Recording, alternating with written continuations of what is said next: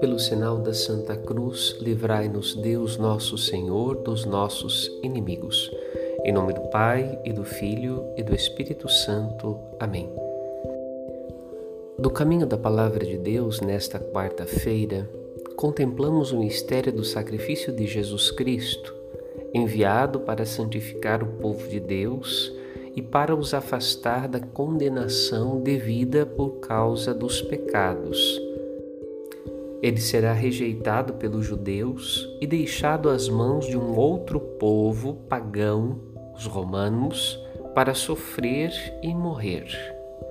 Um triste caminho de amor para demonstrar como devem agir seus discípulos, servos de cada ser humano na humildade de muitas vezes suportarem a injustiça e os opróbrios em vista de inserir a humanidade no caminho do reino dos céus. O reino de Deus é feito daqueles que imitam Jesus. E o próprio Senhor os recolhe para os céus, da antiga e da nova aliança até o fim do mundo para ocuparem o lugar que ele conquistou para a humanidade redimida, junto do Pai.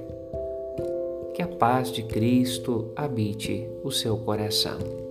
Padre Rodolfo.